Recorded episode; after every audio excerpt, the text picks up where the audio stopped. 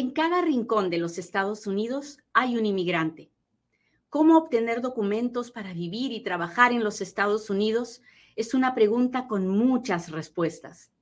Yo soy Katia Quiroz, abogada de inmigración, y en Inmigrando con Katia encontrarás todas las respuestas. Muy bien. vamos a hablar de los castigos más comunes y de los perdones que hay para eso o que no hay para eso. ¿Ok? Empecemos por el, por el número uno de todos los castigos, que es el que la mayoría de la gente agarra.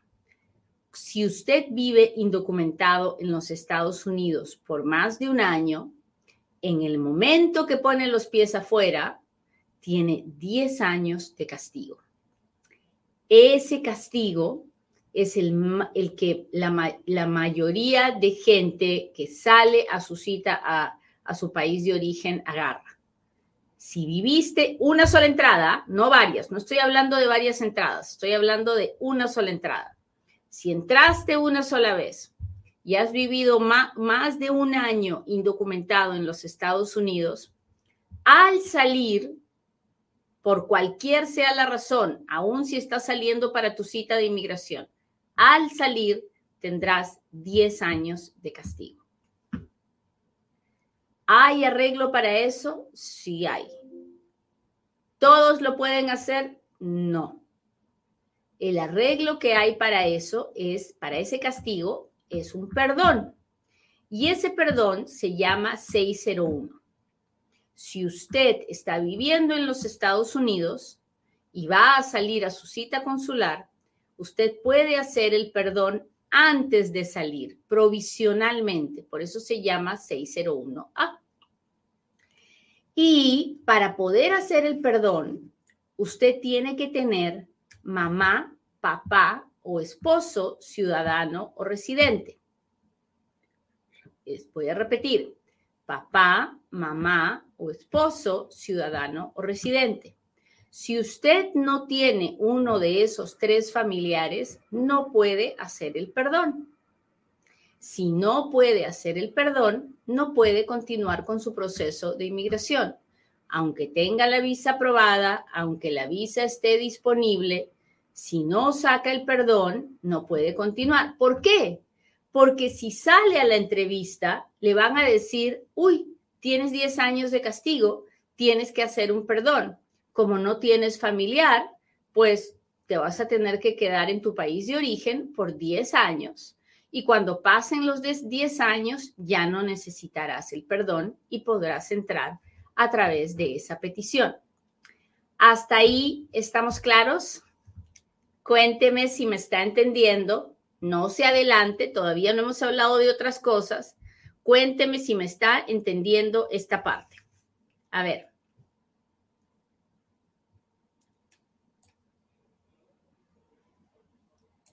Ay, pues muchas gracias, muchas gracias.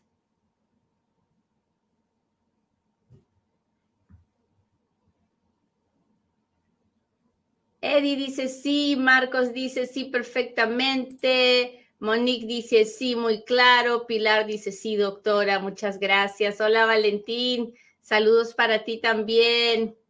Karen dice sí, señora, y Pilar dice sí, pues muchas gracias. Muchas, muchas, muchas gracias por contestarme. Sigamos.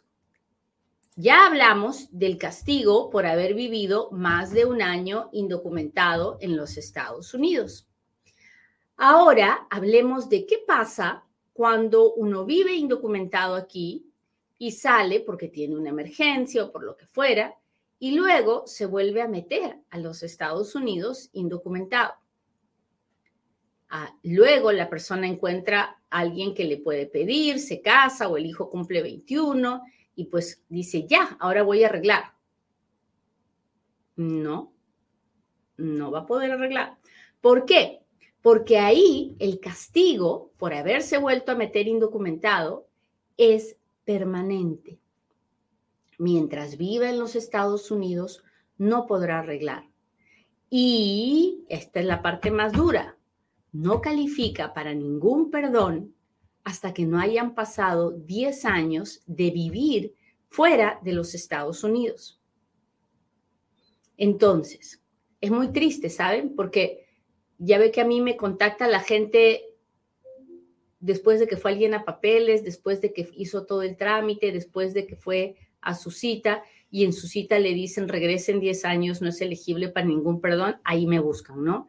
Y me dicen, ¿y ahora qué hago? Y no puedo hacer nada. Esa persona debió haber hablado con un abogado que le dijera, no le mueva, porque usted no califica para ningún perdón, si sale se va a quedar 10 años a fuerzas en su país. Y hubiera sido mejor, ¿verdad?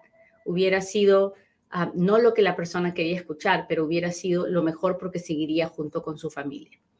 Así que para ese castigo no hay un perdón, por 10 años no se puede pedir perdón. ¿Hasta ahí estamos claros? A ver qué dicen mis amigos de Instagram. Hola, hola, gracias.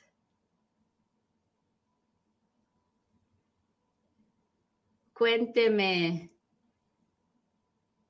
Cuénteme si me está entendiendo. Leti Díaz dice sí, muy claro. Alejandra dice sí.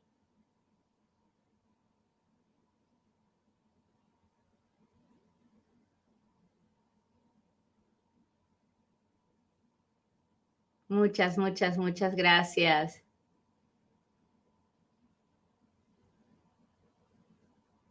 Muy bien. Vayamos con el tercer castigo. El tercer castigo es para alguien que tiene una orden de deportación. ¿Ok? Ya no es que vivió indocumentada, ese también se junta muchas veces con el de la deportación. Pero hablemos de alguien que tiene una orden de deportación, que se fue de los Estados Unidos y que está viviendo en su país. Y han pasado cinco años, han pasado diez años, han pasado veinte años. Esa persona, cuando quiera volver a entrar a los Estados Unidos, cuando tenga el hijo que le pueda pedir, cuando tenga el esposo, el hermano, quien sea que le pueda pedir, esa persona antes de entrar, antes de, que, de, que, le den la residencia en su país de origen, tiene que hacer una, un perdón que se llama 212. Para este perdón 212, los hijos sí cuentan. Tengo que probar unidad, tengo que probar que hay una razón para volver a entrar, una razón humanitaria, tengo que probar que es en el, interés uh, que es en el interés de todos que esta familia se reúna. Entonces, este perdón se llama 212 y se hace para todas las personas que han tenido anteriormente una orden de deportación y se hace para ah, las personas que han sido deportadas de la frontera con una orden que se llama Expedited Removal. Ah, y se hace para las personas que salen de los Estados Unidos después de una orden de deportación. ¿Hasta ahí estamos claros? Cuéntemelo, cuéntemelo todo. ¿Dónde está mi gente de TikTok? Acabo de ver uno de esos corazones rosados. Quien me lo envió, muchas gracias. Me encantan, me encantan, me encantan. Muchas, muchas gracias.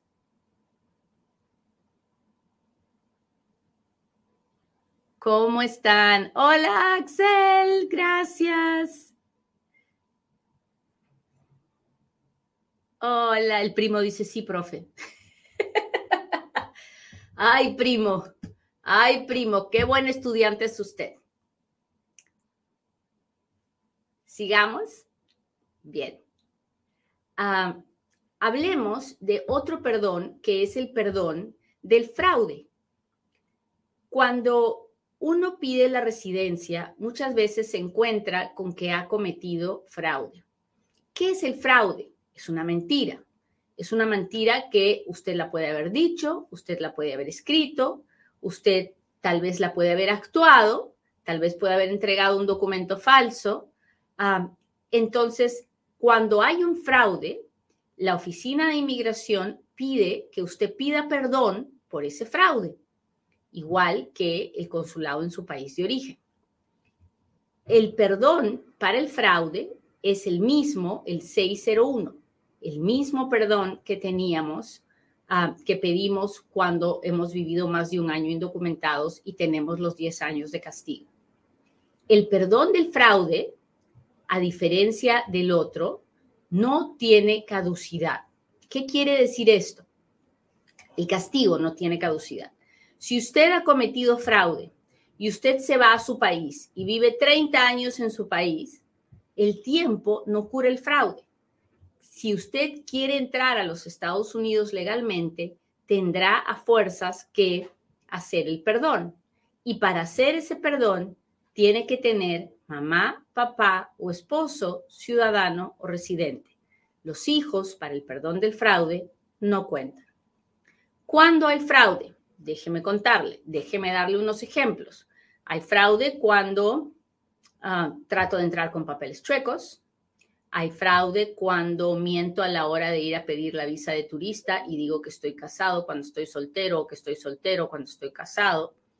Hay fraude cuando me compro una visa, un pasaporte que no es mío. Hay fraude cuando me caso por papeles. Hay fraude cuando digo que tengo un nombre o una edad que no es realmente la mía. En fin, hay muchas situaciones que pueden ser consideradas fraude. Y para ese fraude hay que pedir un perdón. ¿Qué pasa si usted no pide el perdón? No le dan los papeles. Hasta ahí estamos claros. A ver, mi gente de YouTube, ¿dónde está mi gente de YouTube? Diga presente y cuénteme si me está entendiendo. Hola Inesita, gracias por estar aquí. Gracias, gracias, muchas gracias. Hola Almita. Hola Anita querida, ¿cómo estás? Gracias por estar aquí. Fox dice, sí señora. Lidia, entendido, muchas gracias. Siria, hola Fernando. Dagat, muchas gracias. Mi lady dice perfectamente. Gracias muchachos. Hablemos de otro castigo. hablemos del castigo por traernos a nuestros hijos indocumentados. En inmigración hay un, un, castigo permanente para siempre para todo aquel que trata de ayudar a cruzar indocumentado a cualquiera que no sea su esposo o sus hijos ah, o sus hijos.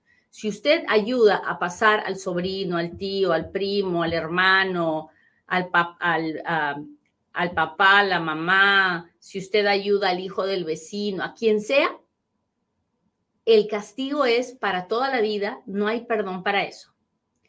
Hay un perdón para el papá y la mamá que se traen a la esposa o al esposo o a los hijos. Para ese perdón no necesito ninguna, ningún familiar especial. Ah, tengo que usar la forma 601 Ah, es, un, es un perdón que generalmente se pide cuando uno ya tuvo la cita en su país de origen y el oficial consular dice, bueno, ahora tiene que pedir este perdón. ¿Qué significa eso? Dos o tres años en su país de origen hasta que se procese el perdón y se lo aprueba. ¿Ok? Miren cuántos castigos y cuántos perdones estamos viendo ahora. Déjeme pensar en uno más. Oh, crímenes. Ok, crímenes. En inmigración hay castigos también por tener delitos.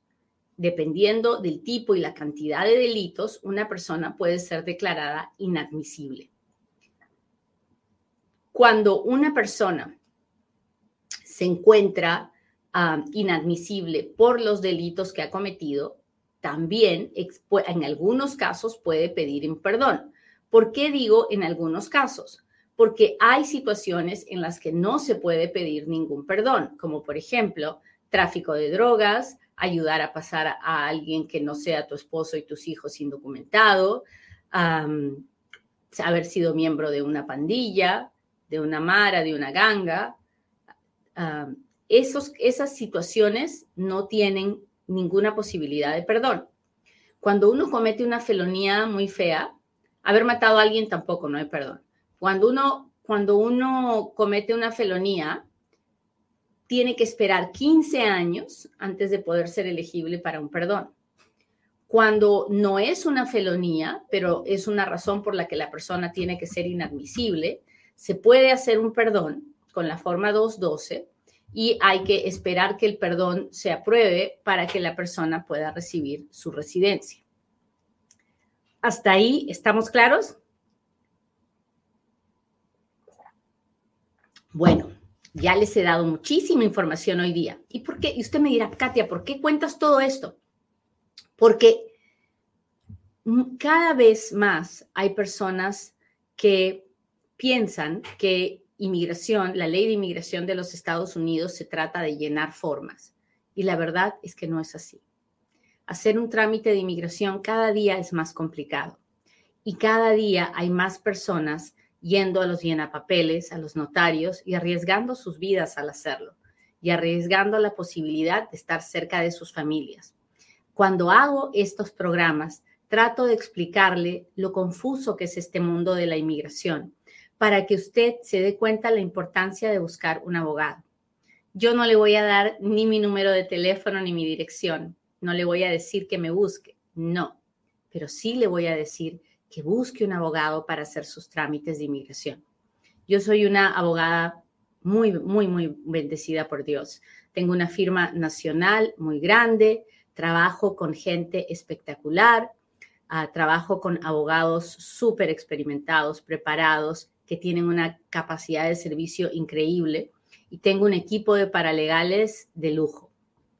Así que Inmigrando con Katia no está hecho para que yo busque clientes, no lo he hecho ya lleva el programa muchos años, ah, sino para que usted mejore su, calidad de vida como inmigrante en los Estados Unidos. Así que ya lo sabe, cuando haga su trámite, busque un abogado. Ahora sí, hágame sus preguntas porque ahora es cuando Katia responde.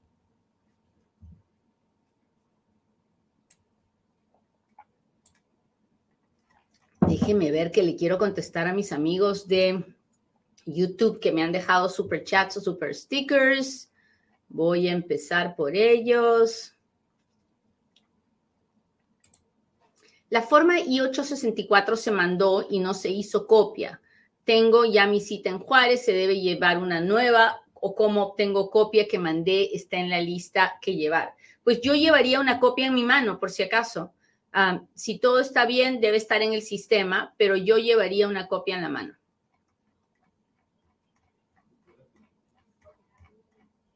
Si usted hizo su trámite con un abogado, el abogado se lo puede mandar inmediatamente. Es más, debió haberle dado el paquete de todo lo que tenía que llevar. Hay video de qué habla que hay video de qué habla qué pasa con el nuevo seguro. Tuve crédito en mi team y ya me llegó mi seguro. Lo, el, el IRS lo hace o se comienza de nuevo.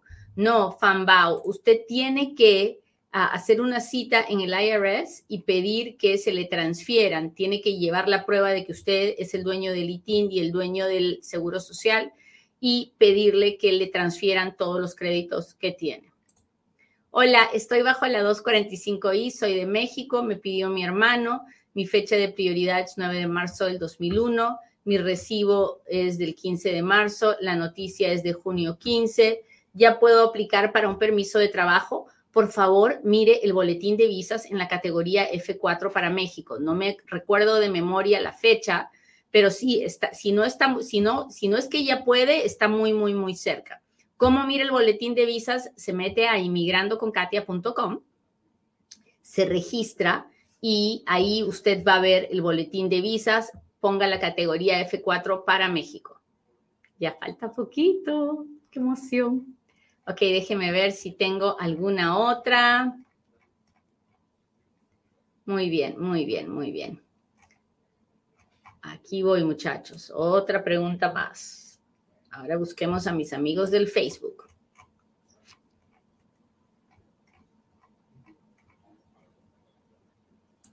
Yo entré con visa de trabajo, me quedé, ¿qué tipo de perdón voy a necesitar? Mi trámite ya está en proceso por esposo ciudadano llegué aquí hace tres años. Pues no lo sé, porque no sé dónde es que usted va a arreglar, aquí adentro o afuera. Si va a arreglar afuera, tiene que hacer el perdón provisional, la forma 601A, busque un abogado. Si va a arreglar aquí adentro, probablemente no necesita ningún perdón.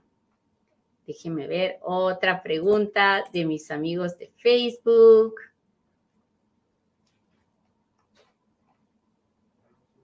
Hola, ¿cómo estás? Soy venezolana. Quiero entrar como mojada, pero no quiero asilo. ¿Cómo qué pido? No se puede.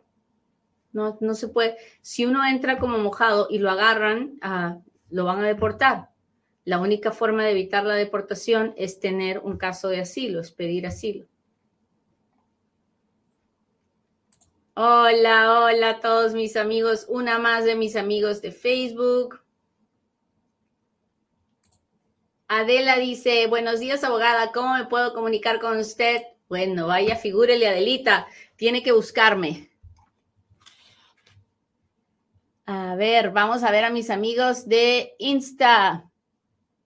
Estoy casada con un ciudadano, mi hija nacida en México ya es ciudadana, hice mi perdón 601 después de mi cita en Ciudad Juárez. Qué bueno, Ian. Entonces falta poco, hay que esperar. Ah, ahorita un perdón está tomando dos años aproximadamente. Con el favor de Dios se apurarán para que usted regrese pronto. Estoy casada con un residente y ya voy a someter mis papeles junto con un permiso para salir del país si me lo aceptan. Cuando regrese no tendré ningún problema. No lo sé, Nani, porque no sé si usted califica para pedir la residencia dentro de los Estados Unidos si está casada con un residente. Ahí, ahí, las fechas son extremadamente importantes. Hable con su abogado. Muy bien, mis amigos de TikTok, ¿cómo están? ¿Cómo están? Así decía mi hijo cuando era chiquito. ¿Cómo estás? Hola, si arreglo residencia, mi hijo de nueve años de otro matrimonio puede arreglar también. Sí, claro, Apliqué por la I-130, pero también tengo una hija de 25. ¿Qué tan rápido podría ser el trámite con ella? No lo sé. Tendría que hacerle muchas preguntas para poder contestarle eso.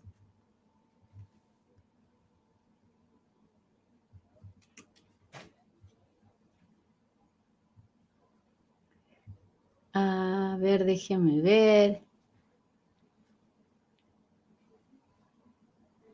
Tengo 28 meses esperando una y 929, mi fecha de recibo para USCIS, puso otra fecha, 323, ¿qué puedo hacer? Tendría que revisar el expediente. Mi consejo ahorita es que pida una folla y cuando tenga la folla de la oficina de inmigración, recién hable con un abogado para que pueda ver los documentos y le diga qué, qué se puede hacer. Una persona que está en espera de residencia puede pedir visa hasta que le llegue la cita de la Green Card. Ah, depende, depende de quién lo está pidiendo. Si le está pidiendo un esposo o un hijo mayor de 21 años, lo más probable es que no, no le van a dar visa de turista. Pero si le ha pedido su hermano y la petición demora 25 años, pues sí, vaya y pida visa de turista. Si entré con visa K1, ya me casé y casi cumplo los 90 días, no he mandado cambio de estatus, ¿hay problema? No, no hay problema usted tiene que casarse antes de los 90 días, pero puede mandar los papeles después. ¿Dónde puedo tramitar un ITIN?